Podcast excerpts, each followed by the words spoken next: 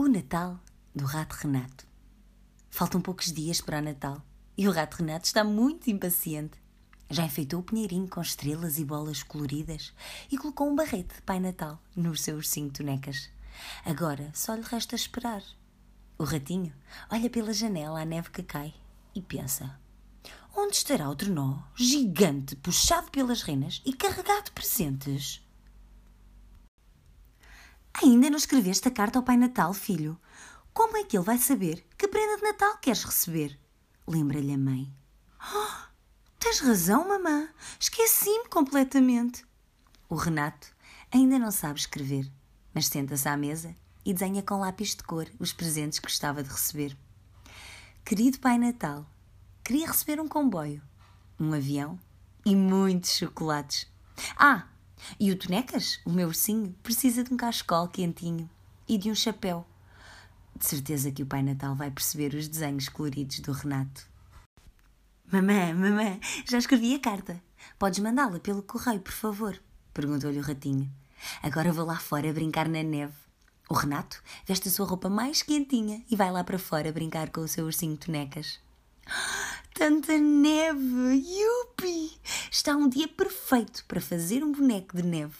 O rato Renato não é o único a gostar de neve. O Tico, o seu amigo Esquilo, descobriu um jogo muito divertido. Uau! Isto é melhor que um carrossel, ri-se o Tico, deslizando pela goteira da água.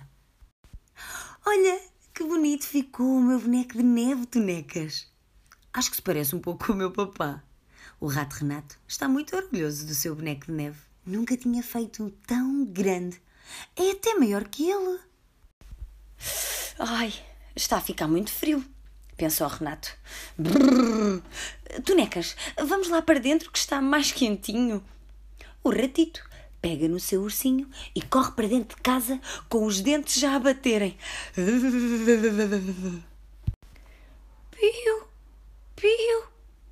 Chama um passarinho quando o Renato já está quase a entrar em casa.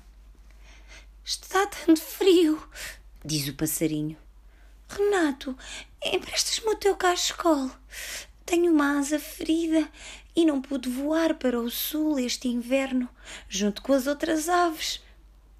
Mas como aquele cachecol é o seu preferido, o rato Renato faz de conta que não houve o pedido do passarinho.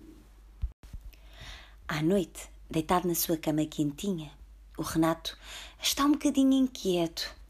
O que é que se passa, filho? perguntou-lhe a mãe.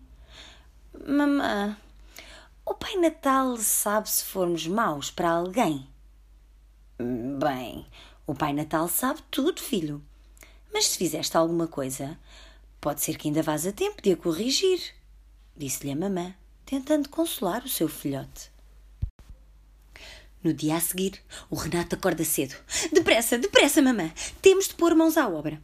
Pegamos nesta camisola velha e usamos a sua lã para fazer um cascol quentinho.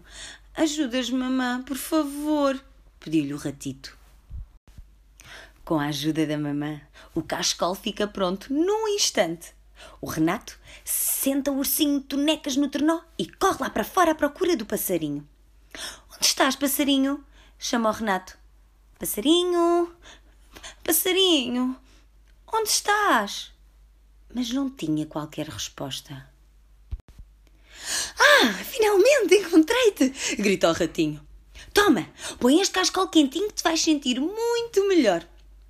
Mas o passarinho estava tão fraco por causa do frio e da neve que nem conseguia piar. Obrigado, Renato, mas estou tão gelado e o cascol já nem é suficiente. Está frio demais. Estou tão fraco. Mas o ratinho não desiste. Cobre o passarinho com o seu cascol e ainda com o seu casaco e corre com ele para casa. Eu sei o que é que te vou fazer. Vou dar-te uma tigela de sopa e o quentinho da lareira vão fazer com que te sintas muito melhor, garantiu-lhe o ratinho. É noite de Natal. Daqui a pouco, o Pai Natal vai chegar no seu trenó puxado pelas renas. E nesta casinha, o Pai Natal vai encontrar um ratinho a dormir debaixo dos cobertores, junto do seu amigo passarinho. que finalmente estava quentinha. Feliz Natal, Rato Renato.